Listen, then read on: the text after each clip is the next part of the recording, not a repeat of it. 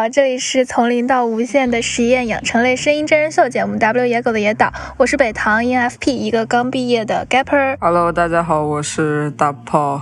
今天呢，我们将作为一种初始状态的通关新手，从这里开启我们的荒岛。在这里呢，我们将完成我们的主线及副本任务。所以今天是我们的第一期正式节目。那大炮同学，今天我们的第一关，你觉得会是什么呢？我们先从这个所谓的迷雾状态开始吧。我们从一个混沌状态开始，然后逐渐的清晰开来，走到最后的地方。嗯嗯，好，我觉得很不错。所以就是，其实这个题目一开始就是大炮提出的，然后。为什么会这么想？是因为我们两个都是从学校里，一个是刚进入大学，一个刚从大学毕业的。大炮可以先讲一讲，在校园里，你觉得你有遇到一些什么，或者你觉得初入校园的一些迷茫和青涩吗？其实我我觉得就是，好像我有很多的想法和冲动，但是他们从哪来，又准备到哪去？我就经常在想这个问题，还有一个就是，好像我现在的每一步，我都能就是祈求及时止损，点到为止就好了。我也差不多，就是我作为一个刚经历过校招，然后算是半个脚踏入社会的新同学吧，然后我就觉得有一种大家都在努力往前走，然后就过的一种很规整的生活。我不知道我要去干什么，虽然我觉得现在我是在寻找自己的路上，但是相对来说还是一个比较前面有大雾的状态。对，就好像。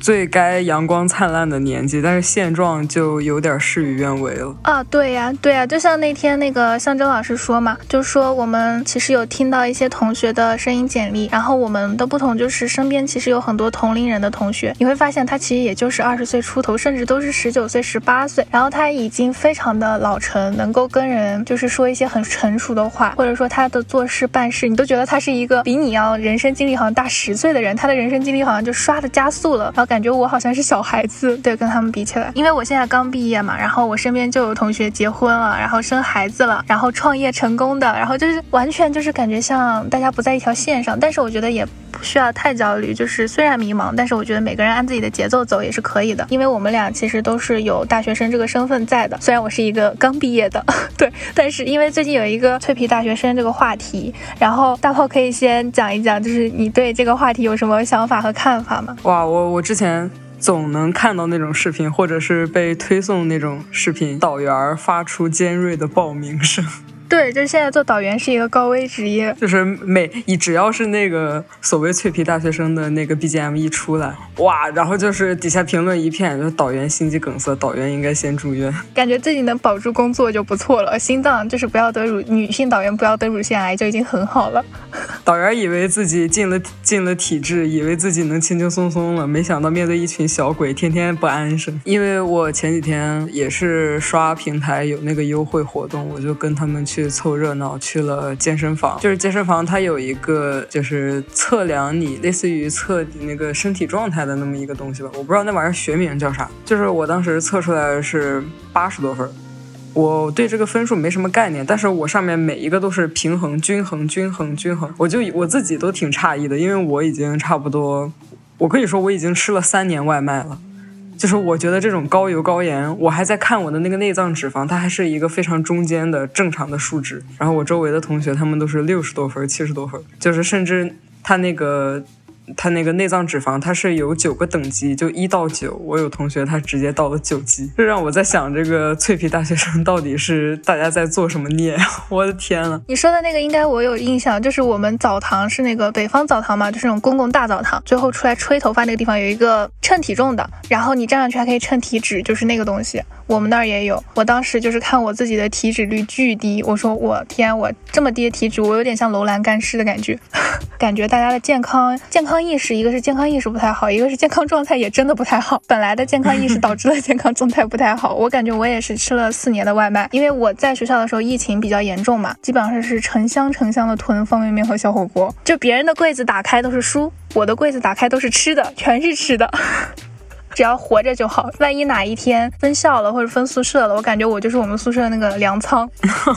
其实真的就是我周围有亲戚，就是初中生，他查出来痛风了。你说这个我深有感触，就是我是高三的时候开始，然后因为当时我以为是因为我自己久坐，然后我的那个有一条腿的一侧，它会有一种。有一个瞬间，它会有一种那种针粗的一下从你的大腿根穿到你的小腿骨的那种感觉，唰一下过去了啊！这么这么严重吗？对，是这样的，而且就是你这样这种感觉过去以后，你那条腿就很难使上力，因为你走一下就像感觉被针扎一下，走一下被针扎一下。然后我当时没注意，我以为就是。呃，可能我的坐的时间太长了，或者坐姿不正确，然后因为高三又很忙，就没去看医生，导致我将近呃三个月吧，我走路有点像企鹅，就是我的一条腿不太能使到劲，然后我还装得很像我正常的样子，结果我同学跟我说，你从后面看好像企鹅啊，就很破大防，你知道吗？听着挺可爱的。因为我现在呃就是大学了嘛，当时后来大学的时间稍微多一点了，然后我就去医院看了一下，本来没想着我去老年病科，我就说是先去前面的那个导诊台问一下我这种情况应该去哪里，然后刚好碰到我一个学妹，我学妹就刚从医院里出来，就我们这边有一个中医药的学院，它比较出名，就是看这种类似的病，然后我学妹就就说她刚看完，我说你看什么？她说我要住院了，姐姐，我说啊你这么小为什么要住院啊？她说我是那个什么风湿性脊柱炎，她说她在老年病科，我说啊。然后他就跟我大概说了一下他的症状，我说这不是跟我一模一样吗？我不会也要进老年病科了吧？而且他是严重到要住院的，但是他的程度其实跟我差不多，就搞得我也心慌慌。然后我就觉得真的就是以前的老年病科，你可能看到的多的是老年人，或者说去探望老年人的子女亲属什么的。你现在去，你真的会看到一群大学生。是这样，就是。其实我觉得现在这种情况，我不知道是我们这一代人的问题吗？就好像我们从小到大的生长环境都是一种，就是也挺被溺爱的吧。我周围的很多人，我觉得。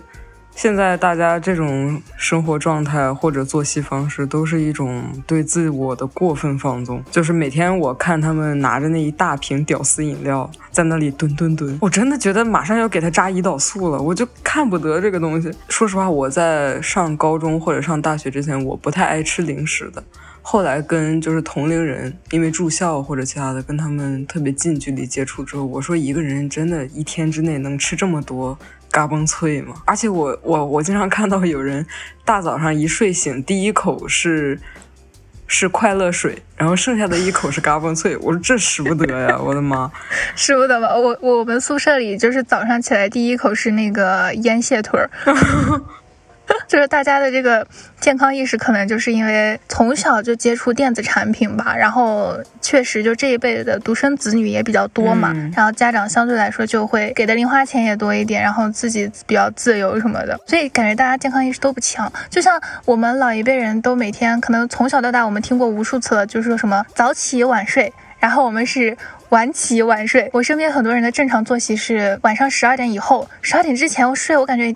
很少了，很难见到了。然后基本上是一点起床，直接略过早饭这这件事。真的，我我我目前的人生中，我现在二十吧，我吃早饭不占十分之一的时间。跟我一样，我我爸经常就跟我说说，你可以就是那个什么十六加八的那个食谱嘛，你这个十六加八就可以是啊，叔叔好洋气啊。对，有时候我会觉得我自己就是没有肌肉啥的，可能需要就是增肌式减肥，就是除了喝蛋白粉，然后就是需要稍微减减肥嘛。然后我爸就说，那你去看那个十六加八呀，你可以就是。是早饭和中午饭吃了以后，晚饭不吃。我说晚饭不吃要我命的，就是晚饭不吃，基本上就等于说是从中午十二点那顿吃完开始，一直饿到第二天中午，就感觉对我来说是二十四个小时不吃饭，就其实要比早饭不吃要严重多了。因为我我晚上就是很容易饿，晚饭对我来说比早餐要重要的多。我这个不吃早饭的理由就有点幽默了，就是因为我小的时候我起床上学了，我妈还没起床，给我做早饭。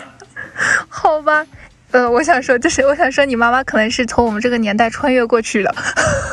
她她就是，嗯，然后直到我上了高中，可能偶尔会吃，但是可能还是不习惯，因为吃了早饭你吃不下中饭，就这个习惯已经坏习惯养成了。然后到现在，就中午起来，你都未必能。吃得上中午饭，而且我觉得，就是我们除了像作息不规律这件事情以外，我们而且我们的那种什么卫生常识啊，这种基本一些意识其实也不太足，因为我们之前口罩期间，大家很多人其实都是因为没有很细节的注意到卫生，然后就比如说是化学物品一些之间会产生反应嘛，或者药品之间会产生反应。因为我原来吃药我是不看的，直到我有一天早上，就是我有段时间很爱吃猕猴桃，然后又很爱喝牛奶，然后有一天早上我起来，一般来说我都是带一个猕猴桃去学校吃，然后牛奶早上就直接喝了。然后有一天早上起来，我妈不在家，然后我爸给我做的早饭，他把那个猕猴桃削好以后放进了我的牛奶里，就是牛奶泡猕猴桃，然后。我爸说这样吃快，然后我说那行，我尝一口。然后就是牛奶和猕猴桃喝起来都是苦的，我就问我爸，我说嗯，我说这个味道不对劲啊。然后我爸说没事没事，肯定没事的。那天天你那个两个一块吃呢，我见你也没啥事儿。然后应该是你的错觉，应该不是他们俩苦。我想着算了，我急着上学，我就没管。然后我就去了，去了以后那天晚上回去，我爸就特别专门故意的来问了我一下，说你今天咋样？今天有没有感觉哪里不舒服？我说为什么这么问我？然后他说你先说嘛，你有没有怎么样？我说我有点小肚子疼，但是还行吧。我爸说我去查了一下，你早上说完以后，我发现那个牛奶和猕猴桃加在一起会食物中毒。亲爸，亲爸，这是亲生的。我们可能父母的这一辈的意识都不太强，像我们姥姥姥爷这一辈吧，他小时候就是会贴那种呃什么食物相左，食物加什么加什么会中毒的那个，会在墙上贴，就跟我们小时候学那个 A B C D 那个字母那个认字的那个一样。我记得我小时候我姥姥姥爷家是有的，但是可能到我爸爸妈妈这一辈，到我们这一辈就根本没那个意识了。想说一下，因为也是中毒的事情，但是更离谱，就是已经不是亲爸的事情了，是亲舍友。夏天吧，然后北方相对来说，我觉得蚊子没有那么多，但是，呃，有时候女生宿舍因为香水啊，或者是甜品啊，然后就会更招蚊子嘛。然后当时我们宿舍晚上那个蚊子特别多，然后我们的床帘又是那种不是纱帘，它挡不住蚊子，它就只是遮个光的那种事，就是蚊子扰的人没法睡觉。而且尤其我被咬的最严重，可能就在我们宿舍里，基本上我旁边站个人，蚊子就绝对会选择咬我，不咬它。然后我实在是受不了了，那天晚上我就去找隔壁宿舍借了个蚊香盘状的那种蚊香，借了个打火机，我想着就是熏一熏蚊子。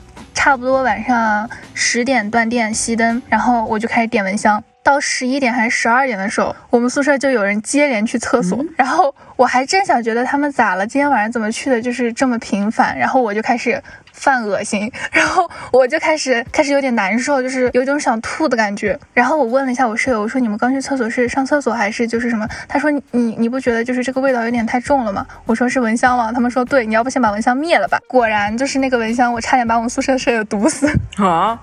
真的就是蚊香灭了以后，我们大概缓了，把空气把那个空气流通了，然后窗户什么打开，门打开，挥发了可能有个，呃一晚上吧。因为那一晚上我们好几个人，至少三个人还是四个人都不舒服，而且症状都是几乎一样的。因为宿舍比较小嘛，然后我又放在那个宿舍的正中间，窗户也没开，门也没开，然后烧的还特别厉害，我是点了两边一起烧那种，差点把我舍友毒死。后来有人问我，后来我妹妹就是在南方上学，她就问我说：“姐姐，你有什么啊蚊香的推荐吗？”我说：“你用什么什么牌的电蚊香液？替你试过了，我拿我亲舍友试过了，你放心用。”对，就很好笑。感谢我的舍友们不杀我。哎，之前我想起。一个就是也是跟这种季节有关。我们之前呃，可能也是在高三的时候住一个宿舍，大家把那个空调打开。我觉得我一直以为这是一个常识性的问题，当时应该是调到了十六度还是二十度，反正已经是挺低温了。一般我自己在家的习惯是开几个小时，就是定时让它关掉嘛。嗯，他们就这样开了一整夜。我说要不要？关一下呢，就是可能会着凉之类的。他们说现在好热啊，然后我就行吧行吧，反正我这个身体比较健壮了。然后他们我是不怕这个。结果第二天起来，所有人都是被冻醒的。我想起那一幕，我都觉得有点 有点幽默。我觉得就黑色幽默可以视为一种很常识的东西，而且觉得大家的自理能力真的就是已经到这种地步了吗？就很差，就是不是说呃大家都很差吧，反正说一大部分人其实都相对来说比较差的，就尤其是反正我见过挺多那种大学霸，然后学习特别好，但是嗯自理能力不行，就是不会不会做饭都都都说好的了，就是自己不会洗衣服，是打包一大包衣服回家哦。这种事情真的发生在身边的时候，我也很无语，我天呐，你去找个洗衣机也行。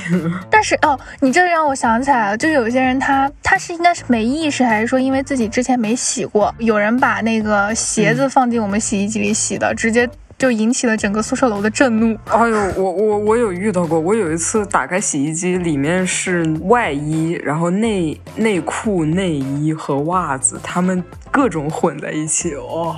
对，就卷在一起。而且我们后来就是洗衣机什么升级了，就是每人一个桶，反正就是给你学校给你办卡，就是那个银行进来办卡，然后你只要办卡就送你一个桶，然后大家用不同的桶洗自己的衣服。嗯，还是会有人就是趁你不注意，然后瞟一下你的洗衣桶，就把他的东西给你撂进去，你就特膈应。反正现在同学们就是脆的一个原因，也是真的自理能力不太行，因为不注意嘛。大家不都说嘛，就是在学校的时候可以扛水，然后扛什么的，但是回家以后就是不会洗衣服，不会做饭，每天躺在床上。人类科技解放太多了。对呀，对呀，反正我当时在。嗯，就是我在学校里的时候，我就深刻意识到自己能力很很重要。然后我后来去实习，中间去实习的一段阶段，然后我就发现，哇，这简直不是太重要，这简直就是必要条件。讲一下我当时就有多离谱，就是在那之前，就是我没有一个人去一个城市生活过很长时间。但是实习它不是要求你至少是一两个月起步嘛，因为太短了，人家刚把你教会，然后你就跑了，那。就是说不过去，然后我当时就是我去广州实习，然后实习的时候要找房子住嘛，本来我想的是离公司近一点，价格。高一点的话，我就找人合租，然后拉了一个群以后，我就说那我先去，因为他们三个都是广东本地的，他们就算过来也比我要，呃，不用那么急。但是我是从外地直接飞过来的嘛，我就很急的，我要先有个地方放东西。然后我就说那我先去，我先去看。然后当时是我去订的，就是在爱彼迎上订的，当时爱彼迎中国业务还没有关停，还很怀念啊，很怀念。然后。当时我就去了，然后去了以后，我到那个房子门口了。因为我原来在名上订民宿，流程都是，呃，提前一天或者说当天下午要住，当天早上跟房东联系，然后让他把那个密码什么的发给我。然后那天我早上联系的时候，房东没接电话，我想着可能人家现在在忙，我就下午到了，我再跟他打电话。然后到了以后打他电话也不接，我就觉得。有一点不对劲，但是我想着还是去现场看一下吧，万一就是人在呢。然后结果我就照着那个地址到了民宿的门口了。打电话打不通，然后打客服平台打不通，最后我打到了爱彼迎的那个官方人工客服，可能就是花了半个小时吧，我最后才跟人工联系上，前面一直是机器。那个人工告诉我说这个房子跟平台早已解约了。我说啊，我说那为什么我会订得上呢？因为当时不是有个闪订的功能吗？但是我就觉得很 bug，就是你既然已经跟平台解约了，那客人定下你的房子，尤其是外地的客人过来以后，你说这个。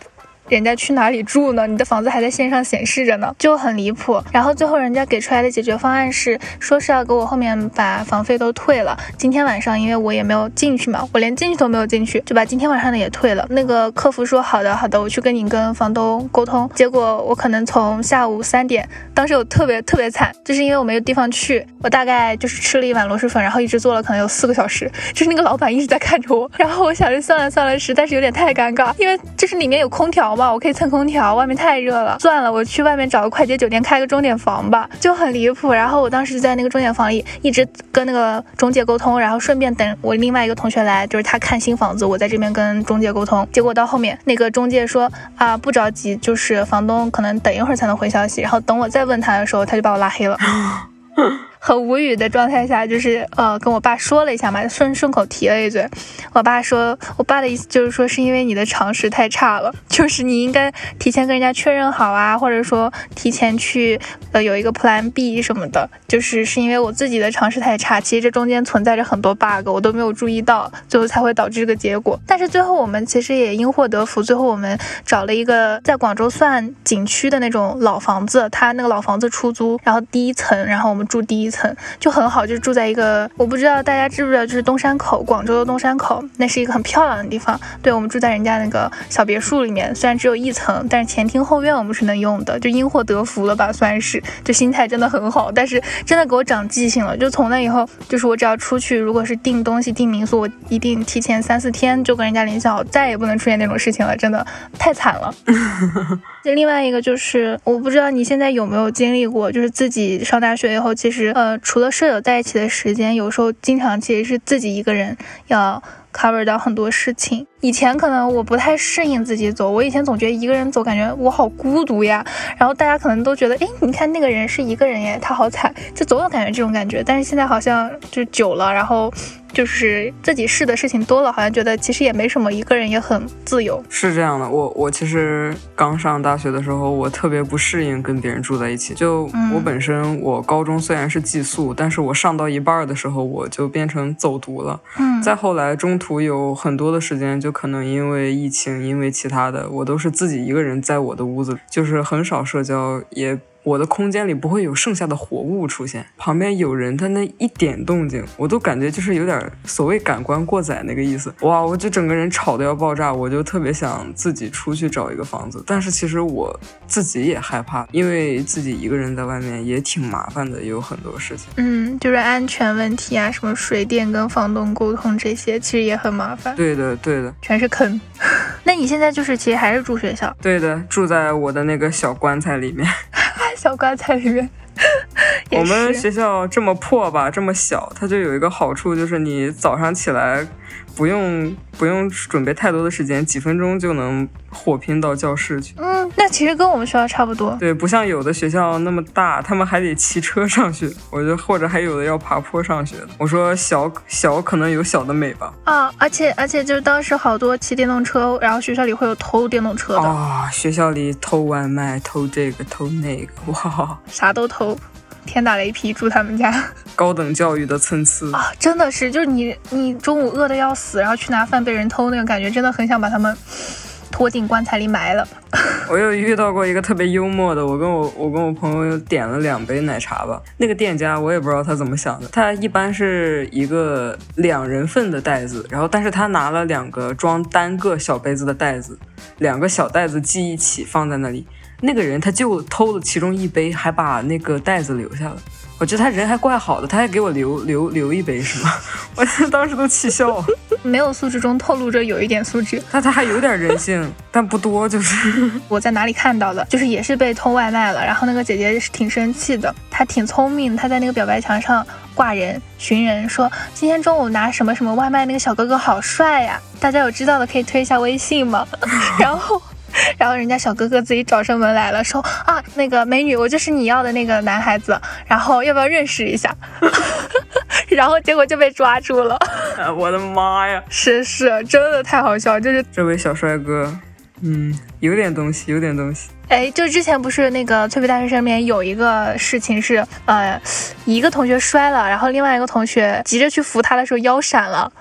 好像是那个吧，经历过差不多类似的事情，就是我第二天早上我要去医院，然后我舍友准备陪我去，然后我跟他说好了，我说不能睡懒觉，不能睡的哦，因为我真的很怕，当时很怕一个人去医院嘛。早上他起不来，然后他没起来，最后就是还是我自己去的。去的时候我那天给我意坏了，因为我之前就是从来没有一个人去过医院，去医院当时本来还可以，我觉得我可以，我很棒，我可以的，我做得到，然后一路鼓励自己进去，结果我要去做一个。是做 CT 还是做核磁？反正就是要进那个辐射的那个门里面嘛。然后当时的东西是不能拿进去的，人家有家属的、有朋友的、有同学的，就是帮人家拿东西，在外面等着。我当时害怕我自己的包丢掉，我就是把包放在外面那个走廊里，冲进去做。然后快做完的时候，我说姐姐可以吗？我怕我的包被人偷。然后又冲出来拿我的包，就其实挺心心酸的，就是有一种，然后觉得啊，我好惨，我一个人。对，但是后来去的多了，觉得其实一个人还挺方便。变的倒是，但是就是你要熟悉流程，慢慢熟悉起来了，你自己也能去了，就感觉还还挺不错的。反正就是要学会跟自己相处吧，到后面，而且后面大家也不一样嘛，有的人考研，有的人实习，慢慢就走不到一起了。走不到一起，你不能强求人家，就是你得跟自己有一个解决相处的办法。嗯，就是感觉这个边界感也挺重要，好像大多数认为你们在。一个宿舍就是要绑定在一起，但是我觉得我们我们这个宿舍给我的感觉就特别良好，就是每个人各做各的，然后谁也不管谁，然后有时候找个饭搭子 A 钱吧，哎，你说哎他他还他还来了，就是也非常好吧。这种稍微有点功利性的友谊，他他没那么遭人嫌弃。就就是我我跟别人打电话的时候，就经常他就会问说你们宿舍为什么这么安静？我说大家都在干自己的事儿啊。他说啊，就感觉你们很不熟的样子。我说你不觉得这个不熟的感觉刚刚好吗？这种五分熟的感觉刚刚好。五分熟，对，那按你这么说，我我们宿舍可能是十五分熟。对，因为因为我们宿舍好像跟你们宿舍就是完全相反，我们宿舍是艺人包围了 I 人的感觉吧，就这种感觉。然后当时。对，然后而且我们宿舍那个 I 人可能是被我们快同化了吧。然后我们宿舍最壮观的时候是，嗯。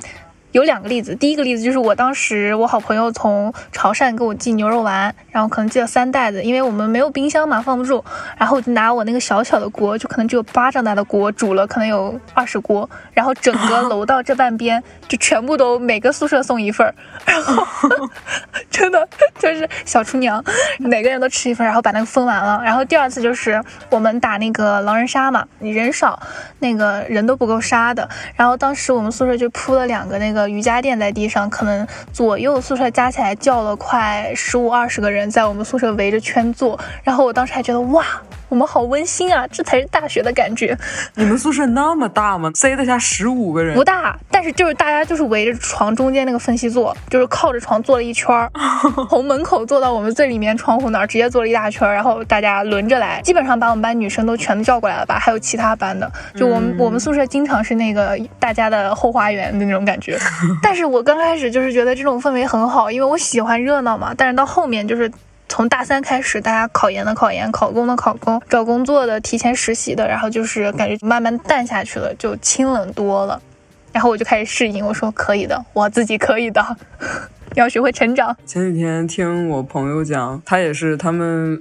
宿舍的人基本上，他们六个人有两个休学，两个在实习，一个在忙着出国，然后他自己待在待在原地，开始跟我讲说，他觉得他特别不适应，就觉得一下子自己变成大人了，他好像还没法决定，他还享受在这种好像是最后的欢愉里面，就是不知道自己该去哪，但是好像自己跟别人又不应该是。走他们一样的方向，他为为这个事儿还跟我苦恼了好几天吧，然后我也没办法给他什么回应，我自己也在因为这件事情在思考。我也有，我们当时因为我学经济的嘛，如果你的简历上有一些比较好看的商赛的经历啊，或者说有一些相关的活动实习啊，到时候就是会比较的容易拿到实习的机会嘛。嗯。因为现在大家都这么卷了，我当时三分钟热度上头了，我就说我去打商赛，然后虽然没拿到什么成绩，但是因为有些他比赛是规定要求，比如说一个团队里四个人，他要求你必须有两个目标院校的同学，就目标院校基本上就是清北、复交这些学校。嗯，然后当时我就是使劲抱别人大腿，就在群里疯狂的说，大家来跟我组队啊，我可以做 PPT 的，然后。我的专业不太强，但是我 PPT 做的很好哦，就每天这么报，然后还还挺幸运的，就是进了几个挺不错的团队。然后呃，不说就是中间过程怎么样吧，反正就是因为因此，我当时可能在短期内，我的朋友圈迅速多了一批极为优秀的同学们。嗯，我当时也是，可能是被他们打了鸡血怎么的，我当时觉得我目前生活状态太废了，灰色的。不不是彩色的那种感觉。我说大家都好厉害呀，我也想。我当时为了激励自己，我把我的朋友圈直接就是把大部分人直接屏蔽，就是我只看这些人的朋友圈，导致我的朋友圈每天都是什么，比如说哪一个同学拿了某个地区的第一名，或者说这个同学拿到了澳门大学的 offer，或者说那个同学被复旦保研了。或者说就是什么什么证券公司实习了，都是那种什么头部的，然后我每天就被这么打鸡血，结果那个效果其实说实话有点反着来了，导致我后面就特别焦虑，我感觉我每天干的事情跟他们就不在一个水平上，感觉大家都是同龄人，但是我感觉我当时好废好废，其实还是挺挺焦虑的，但是后面就是说，哎呀，你这么焦虑没什么用啊，不如还是就是能做一点是什么？我觉得就是现在你能做一点啥就先做一点啥吧，有时候感觉，嗯。蝴蝶效应还是挺神奇的，就是你现在做的一个东西，你以后回头看，觉得，呜。幸好我当时做了那一步，要是没有做那一步，可能后面都不会有。就像我们俩，我们俩投了那个声音简历，我们当时也没有想到会选我们俩，然后我们俩，哎，现在就在这里录节目。是这样的，我在朋友圈看到别人的生活都挺充实的。其实你说白了，就是朋友圈这个东西吧，当然大家不可能把自己不好的东西展示出来的。我自己也在每天思考思考，我到底喜欢什么，就是我好像感兴趣的。并不是只有那么一点东西，但是你说我有多么了解吗？你说我真的就是是属于那种小圈子或者是喜欢那种小文化里面的人吗？好像我还没有完全进去，就是有时候很佩服，就是有些人他的那个兴趣点特别鲜明。嗯，就是比如说那些二次元了，或者是，就哪怕你就是一个喜欢蹦迪的，或者你就是一个喜欢喝酒的，一个喜欢唱歌的，就是会很自然的表达我喜欢这个东西。但是对于我来说，我总有一种我说不出个一二三四的话，我觉得我不配说我喜欢，对它感兴趣。但是我把它跟一个我在行划等号。然后我前几天在朋友圈看到有一个哥们儿，他在一个很地下的小酒。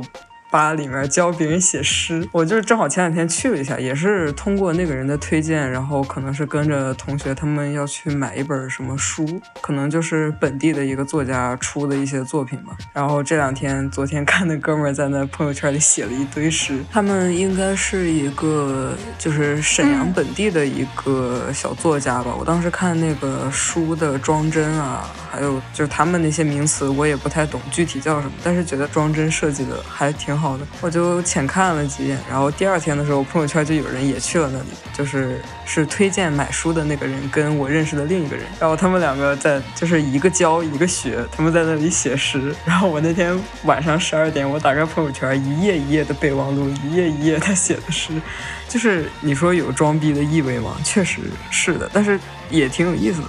他们能把自己的生活安排的挺丰富的。说实话，我现在觉得我上的大部分课没有意义。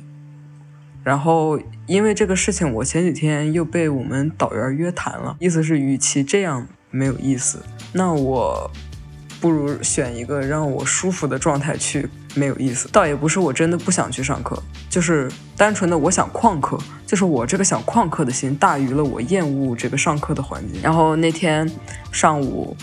已经也是专业课了，我就打算不去了。结果这个时候，我的导员突然把我的帘子拉开了。我的天呐，我就是有一种，当时我就有一种轮回的感觉，就是我好像上学的每个阶段都会被我的所谓老师、班主任就以这样的形式要跟我展开一番探讨。然后我当时就已经啊，好吧，对谈，我已经习以为常了。就是老师，你遇上我，只能是对你的历练了，可能这也是你第一次见吧。那我就来让。让你感受一下吧。然后当时王老师就说：“哎呀，我上次不是跟你聊过了吗？你怎么还这样呢？”然后我，嗯，他问我：“你为什么呀？我都在这里着急呀，你这是为什么？”然后我说：“老师，你别急，你别急，就是 就是我，我只是单纯……对我知道你很急，但你别急。”对，我说：“老师，我只是单纯想旷课。”然后他，我们老师当时。停顿了五秒钟吧，然后他就不理解，然后他说：“你是不是来了你不想来的学校，所以你你要自我放弃了呀？”我说：“老师，老师不是的，不是的，就是我好像也确实是每个阶段都会给我的老师一种感觉，就是一种呃郁郁寡欢。”然后一种不得志，一种自我放弃，一种堕落的感觉，的事情然后给他们一种我每天都不很都很不开心的感觉。我说没有的，老师你放心吧。他说那你为什么要旷呢？我说老师我旷一次也没什么关系吧。但是你上次还跟我请假呢，你那次是不是也没去？我说啊是的，这都被发现了。然后 然后我说我说老师，嗯，他说你为什么不想去呢？我说因为我觉得没什么意义。他说没有意义。然后他地震了，然后就说 没有意义，你不能这样啊，你不能因为你你不喜欢你就不去了呀。呃，我听过很多老师跟我说过同样的话，但是我知道我解释也没有用，就是你你你你知道这个教育环境是不对的，是不好的，然后你告诉我你再去一个这个差的里面更好的，那样能解决什么根本的办法吗？每每个人说你可以考研啊，我真的觉得，反正我不说我是因为疫情可能上的一大部分是网课，但说实话，我真的觉得现在除了特别好、特别好的学校、特别好、特别好的老师，其实好多课对我们真的去干一些事情真的没啥用。比如说我我就吐槽过啊，但是可能对一些呃以后做研究的人可能来说有用。比如说像我们，我们学经济的，然后我学数字建模，然后学 很难的那种统计学。怎么我是以后要拿统计学去买东西吗？我买东西之前我先建个模。就说实话，其实你如果不是往那个研究方向走，其实对大部分来说是没用的。我之前实习的时候，我还刚开始我是挺焦虑的，就是因为我知道好多特别好的学校的。其次的话，呃，也不是特别好的地区。就是当时我们领导过年的时候问过我们说啊，你们就是休几天是不是就直接过来了？你们是不是都住在广州？我说没有，老师，我是兰州的。就是老师当时都愣了一下。就就甚至想要想要劝我说，要不年后你就别来了，因为你太远了。然后我说不行，我要来，因为我好不容易有一次实习的机会。当时深刻的感觉到，我刚开始是觉得大家都是名校出来的，感觉我就是有一种。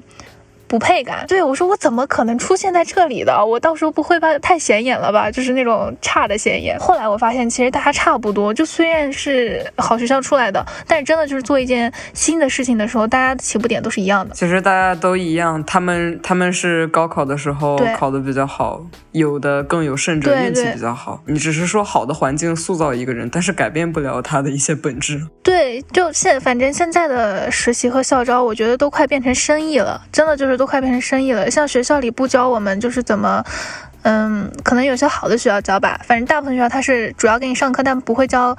你怎么跟人沟通啊？你怎么跟人相处啊？你怎么跟你尊敬的人，比如说你怎么向上管理啊？这样子不学呀，不学以后你到职场你就很难找到你想要的沟通方式，或者说你很难跟别人高效沟通。比如说你很想沟通，结果你沟通方法错了，踩到人家雷点了。就比如说我之前那个实习的时候，幸好我的那个老师还不错，就是带我的那个 coach 他人很好，然后。当时我 coach 特别漂亮，然后就是那种特别知性、特别优雅，然后做事还雷厉风行的那种。然后他有个，他有一天就开心嘛，给我们看他儿子照片。我说他，我说哇，老师你儿子好可爱，好帅。然后是不是呃你老公也很帅？然后我老师说我离婚了。哇哇！你知道我当时啊，我的天呐，我的我的内心震动，我的我说完了完了完了完了，然后。幸好我老师人好，老师说我谢谢你，我的妈呀，前夫哥这么被夸啊！对，就真的有时候你会真的觉得就是 脑袋被人劈了一下，就感觉为什么我会说出这种话呀？我真该死呀！有时候真的很需要就是被人教一下，呃，因为就是好多人他会卖那个课嘛，然后这些课会告诉你，就是说呃这家公司它的题是什么。然后相对来说，标准答案什么，甚至有一些游戏化测试，因为是游戏化测试，因为是机器判分的，所以它更能找到就是方法嘛。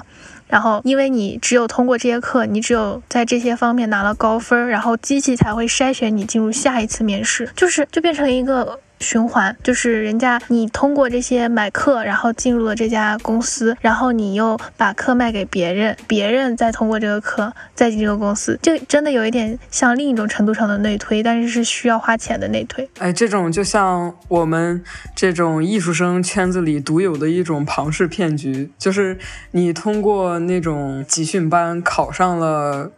某些学校或者美院，结果你美院毕业了之后，你再回这个考前班里再去教学生怎么样考学校，就是一种无限的死循环。对，然后还有就是像升，可能要升国外学校，不是要准备那个作品集吗？嗯，然后比如说自己不够的话，就会有曾经在比较优秀的学校留学回来的学生，然后帮你做作品集，然后你通过他帮你做作品集，你出去了，然后出去以后留学一年回来，发现哎，国内的市场也不过如此，最好的工作竟然是去当留学中介。会帮别人继续做作品集，真的就是这样子。对，大家不是都说什么呃，剑桥、牛津回来的、KCL 回来的的工作是留学中介，就是，然后真的就是这样的。然后人家家长怀疑的时候说，那你为什么做留学中介呢？呃，然后你就回他一句说，那您是相信一个剑桥毕业的学生呢，还是相信一个普通专业的留学中介呢？然后家长说，那我还是相信剑桥的。然后就还是如此往往复，就没有办法，现在就变成了真的有一种死循环了，而且就是。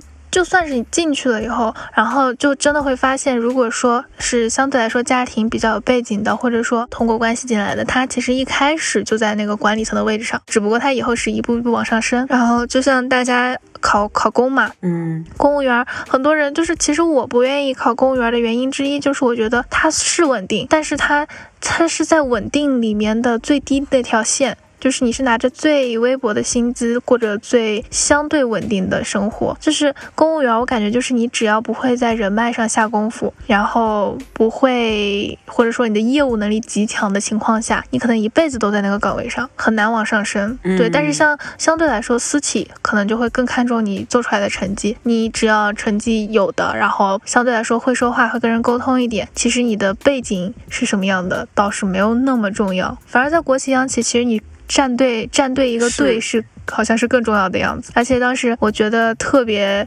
讽刺的一件事情吧，就是我去实习的时候，然后我在的部门是那个创新部门嘛，它有一个部分的业务就是招那个夏令营的学生过来，相当于企业参访，因为是一个比较好的企业，然后好多学生就慕名而来，就是花钱进来来参观这个公司，然后花钱进来以后，就是你肯定不能让他白来嘛，相对来说还是要做一些项目的，让他们参加，然后就分了不同的班，有比如说几天的、几天的、几天的，根据。天数不一样，定位也不一样，然后就看你收你多少钱。他还会根据你的年龄和你的，比如说你是。大学生，然后给你分一个班，然后研究生分一个班，海外中学生、高中生分一个班，就每个班的配的课程都不一样。然后因为我们就是有一段时间我们会相当于做助教的那个身份嘛，我们会跟课。然后当时有多么的嘲讽的，就多么的现实，就是有一个班的那些同学们，基本都是一些大公司大股东的儿子、女儿、子女。然后另外一个班就是普通的。比如说重本学校的学生，但是是普通背景的。然后这个重本这个班呢，他学的就是一些如何做，嗯，企业报表，然后怎么看年报，然后怎么做什么战略分析啊、战投啊这这些东西。富豪的子女班的那个同学，他们直接做学的是怎么做慈善，就怎么，对，就真的很割裂，就是他们已经跳过了那一步。而且真的很现实的一点，就感觉像是，就因为我们当时是两个班都跟嘛，我感觉我当时就是有一种这个班的学学生啊，他学的再。好，他现在如此之努力，努力最后出来的结果就是给另外一个班同学打工。对，就甚至那些同学还比他小。嗯，所以为什么我觉得其实你没必要因为别人卷而卷，因为你要知道你最后想要什么。如果你真的只是想要。呃，成为一个非常优秀、高精尖的同学，你还我觉得甚至你可以去单干。但是就是进入一个大企业，其实前期是一种锻炼，但到后期你可以考虑就出去了，因为还是在给有钱人打工啊。我们没必要去跟那些身在终点的人比。对我们没必要，我们只要活成自己想活的样子就可以了。而且当时实习是真的很很心酸，我们已经相对来说是一个比较轻松的部门了。然后我当时就是因为。呃，入职前会有一个入职培训嘛，然后跟我一起进来的好多都是那些什么比赛拿了一第一名的奖励是过来到这边某一个部门实习的那种人，都超级牛，超级牛的。然后我就是进了一个相对来说竞争压力不大，相当我像是一条弯路进去的这个公司。然后大家一起培训的时候就唠了几句，在。一个星期以后，我再看那些就是跟我一起进来的特别漂亮的、特别光鲜亮丽的姐姐们，哇，真的就是灰头土脸，就是一直在做报表，然后连办公桌都是在那个电梯间的那种。然后，然后因为下班下的晚，然后工资又低，就是有一些部门它工资就是相对来说没有那么高嘛，因为你又是实习生，如果你没有差旅补贴的话，其实不高的。就除了一些特别忙季的一些部门，他可能会就是给你给的高，像我们就是会低一点。我是因为有一次我们加班，但是我们加班是有那个加班费的。然后，但是因为有一天加班加的太晚了，然后我们就说晚上去下去买点夜宵吃。那会已经可能十一点、十二点了吧，我们就去楼下就是那种呃便利店买吃的。然后就是那个便利店，它旁边有一家比较特别的便利店，就这家便利店是正常的，旁边那家便利店，我就看见它门口挂那个就是促销的那种单子，有点像，然后就发现那家店的东西东西好便宜，超便宜，感觉像是打了半折。我再去看那个他们家的东西的那个背后生产日期，我才发现这是一家零七食品处理的便利店，但是这家店的人比我们去的那家店的人多得多。嗯，就是全是那种西装革履打工人，就真的很心酸。大家都是社畜啊。对，就是社畜，白天在超级光鲜的那种写字楼里写字，晚上其实自己的实习工资还不够付那个房租的，然后吃东西就拿零七的垫吧垫吧，晚上回来还贼晚。有一次类似于社会实践吧，当时我被我们老师叫过去。就当时是做一个艺术节，让我叫过去做那个摄影组的东西。我就当时在想，因为我真的不太喜欢这个老师，我就觉得我跟他确实可能是人家给我这么个机会嘛。但是我转过头来，我想，嗯，我会不会跟他学坏了呀？我是不是有点给脸不要脸了？我想这些是不是我还有救啊？就包括前面。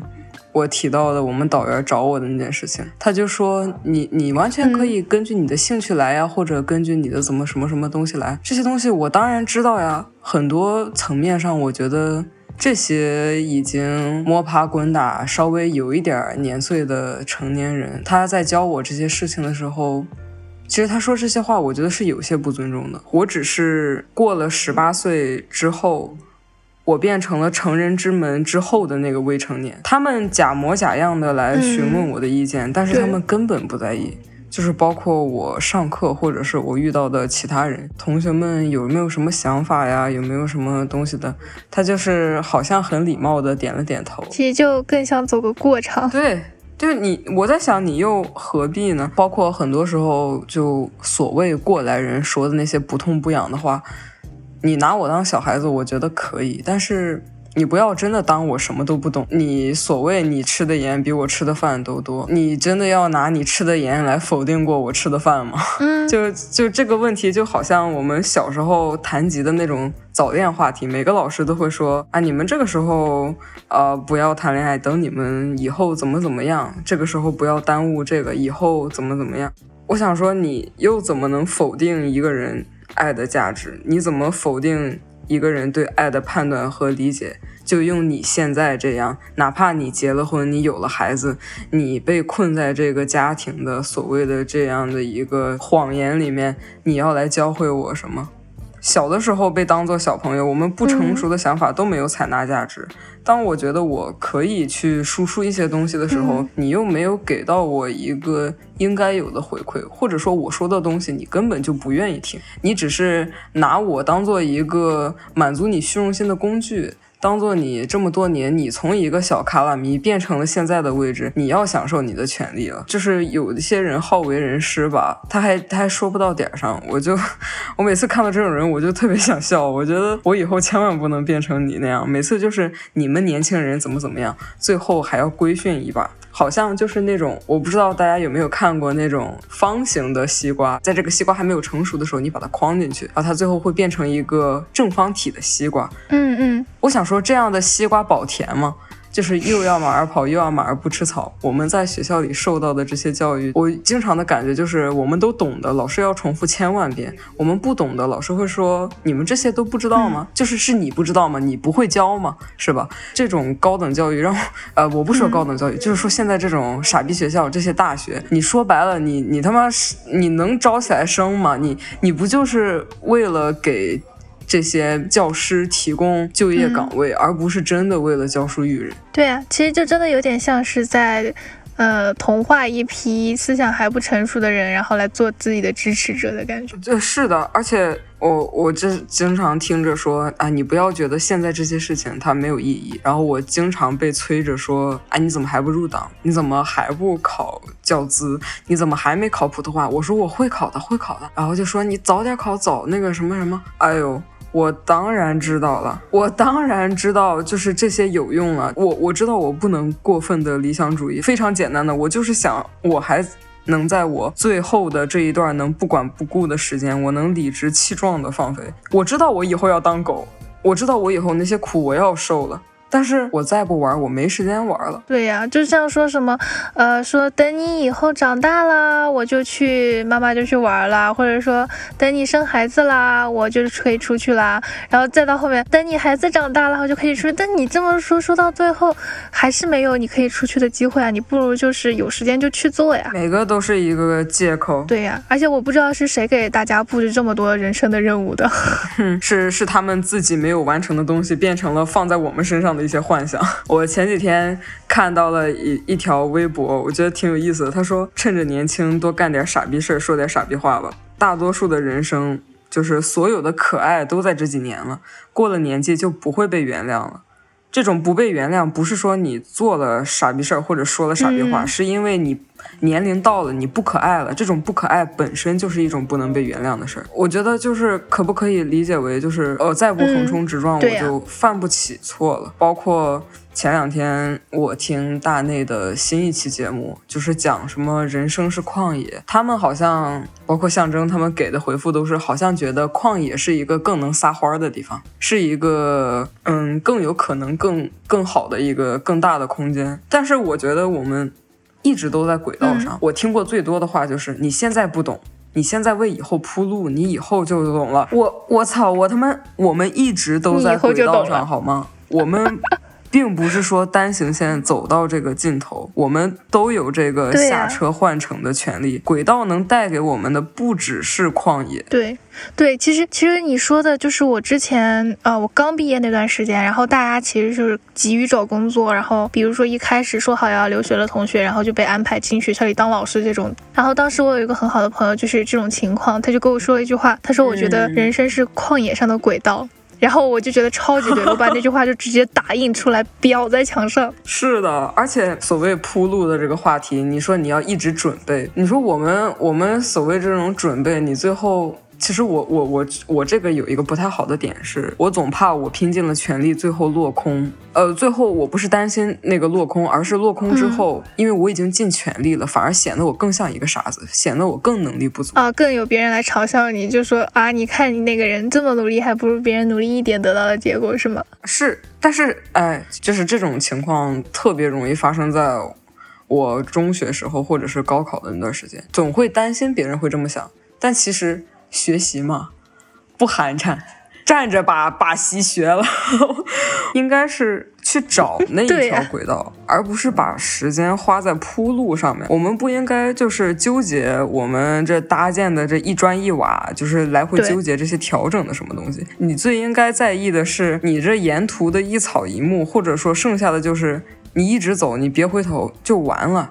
你不是，我也不是反对未雨绸缪。我真的巨讨厌，就是尤其是过四十岁的一群人吧，就是经常说说你现在还小，等你长大了你就懂了。但是为什么你会确定我们的脑子跟你们的脑子想的是一样的？我们生活的时代、成长的环境都不一样。然后他们还总喜欢就说。你们现在这个条件多好，我们以前那个条件多好。我说你也知道现在条件不一样，你也知道时代不一样啊。我是说，要不说你是个糟老头子吗？我天。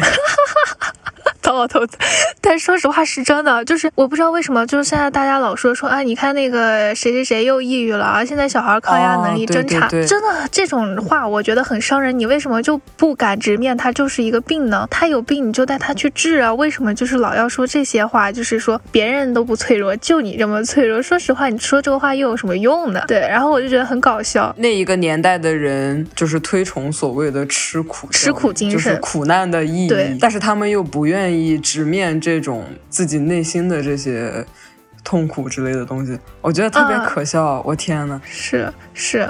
对，就有时候有些人就发现说自己好不容易爬上去的高台是个草台班子，就很破大方，但是还要继续装着，所以就是没必要。反正这世界就是草台班子嘛，我们只要把我们中间过程做好，我觉得就可以了。大家其实你看到现在在台上的人，不一定是真的靠能力进来的，什么都有的，所以就是也不要害怕自己会咋样，就做就好了。我近期有一个很好玩的爱好，就是我很喜欢坐在饭馆里吃饭的时候，就是听旁桌，可能大概就是。四五十岁吧，四五十岁穿着那种领导衣服的男人们 吹吹十三，对，哦，对对，真的就是你光听他们吹，真的就觉得太好笑了，就张口闭口闻到几百万的生意，就有时候反正就他们说的好听啊，说什么等你长大了你就懂了，然后怎，但其实有些领域他就对。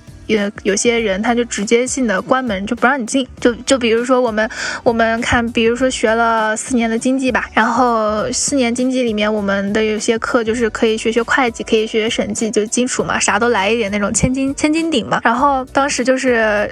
呃，我们去校招，然后明明可能有一些女孩子学习特别好，可能甚至是每一年拿奖学金的那种，跟同时跟可能挂了十几科的男生去投会计岗，嗯，然后人家的男生不要女生，然后给的理由是男生能吃苦，我真的觉得很离谱。对，然后到后面甚至可能一个班吧，因为是经济学院嘛，男生相对来说少一点，可能一个班就十个男生，就不说男女性别比，但基本上这十个男生有八个都能找到工作，而且他们的成绩都没有你说的就是那么亮，也没有想象中的那么好，但基本上有些公司一听你是个男的。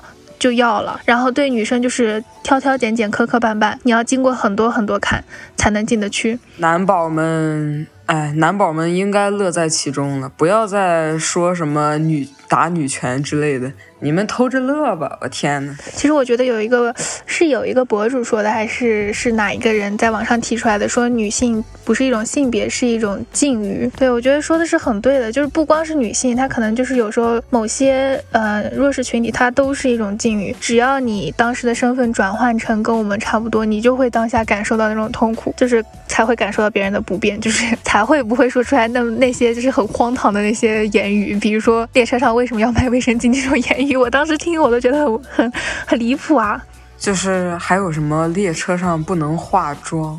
我觉得，我觉得那个化妆最多最多就是所谓那个什么抖粉那种敲敲打打的声音。那其他的还有什么？什么被 被被女性的美丽闪闪到了？对啊，经常列车上看到很多。我今天不是回来嘛，我旁边就有一个大爷，手机直接是开的，可能有满格的声音吧，在那里刷抖音。我感觉我真的很烦躁。嗯。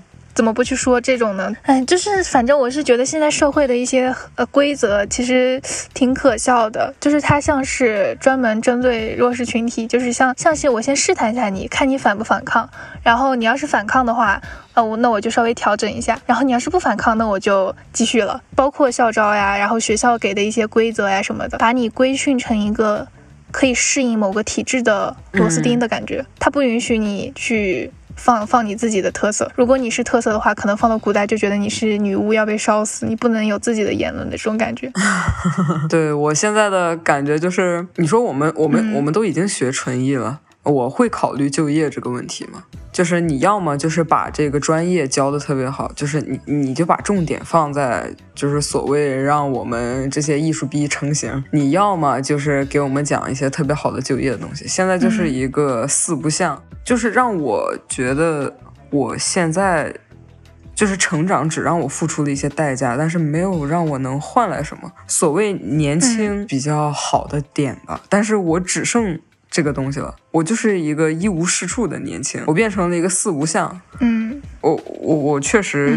我可能确实是有点理想主义了。我最后撒欢的这段时间，你能不能让我好好享受一下最后的一点东西？就是我以后早晚都要当狗。嗯，我可能以后确实也过上我最不想要的样子。我可能最后会真的变成那个我讨厌的人。但是我能不能在最后的时候挣扎一下？哪怕它是没有用的。嗯，但是这个态度是重要的。对，你能想，你能做，你敢做，这已经是很好的了。哪怕又能怎么样呢？本来你就什么都没有。像我们实习的时候，真的前段时间不是流传一个表情包还是图嘛，就是蜡笔小新穿着那个。不合身的西装，然后站在一群乌压压的大人之间，拿着手提公文包进行 cosplay 大人游戏的那个感觉。就前两天不是万圣节嘛？我看有关注一个音乐人，就是叫高家峰，他自己做了一个牌子，就是在万圣节，在应该是在上海吧，就在那个街上举着那个牌子，就上面写的是，在平时扮演自己都很辛苦的人，万圣节什么，就是谁也不 cos。也是可以的，对啊，就 cos 自己就好了。像之前我很喜欢看那个是浪姐三还是浪姐四，然后那个两个舞者嘛，唐诗逸和。朱洁静，大家觉得他们是很闪光、很成功的，但其实，在他们看来，他们是一直在扮演着别人。对他们来这个节目，只是想要展示一下真正的唐诗逸本人是什么样的，然后朱洁静本人是什么样的，让大家认识一下真正我这个人，而不是我这个角色是什么样的。觉得，我觉得现在其实，如果有机会的话，社会应该，甚至是说学校吧，可以教我们一些这样子的东西。那我们来个小总结吧，就是我们还是有各有各的迷茫的，各有各的迷茫和青涩的。目前我们就是处于一个新手阶段嘛。可能我们以后会变好，但目前我们是这个状态。今天聊了这个所谓的什么青涩与迷茫，聊到身体健康，这些脆皮的大学生们，以及北唐的校招或者实习的经历，还有我的最近或者以前发生的一些事。所以按今天这一关来说，我们算是通关成功了。对我们通过了新手村的历练，呃，我们现在两个主播吧，就是经过了历练的话，每一关历练都会有一个小奖励的。对我们来说，小奖励我们两个就保密了。但是如果大家感兴趣的话，我们在评论区也会有给大家的一起陪伴我们听完这期节目通关的小奖励。我们这一期的小奖励呢，是我们会在评论区里面送出来一本绘本，叫做《山中》的绘本。然后这个绘本讲述的是一个送货员误入一座神奇的山林的故事。然后它是由西班牙作者卡门奇卡与插画家曼努埃尔马索尔共同创作的。然后大概呃，如果大家感兴趣的话，七十二个小时之内在评论区留下你的留言，点赞量最高的一条将会获得这个小奖励，然后会邮寄给大家。这一期我们就讲了前路呢，我们可能会做一些什么样的尝试，或者说点燃什么样的烟火的话，如果大家呃想要听下去，想要知道我们以后会变成什么样子的话，大家可以来订阅 W 野狗的野党，然后就期待我们下次再见喽。那今天的节目就到这里，拜拜了，米娜桑，下次见了。米娜桑，下次见喽，拜拜，拜拜。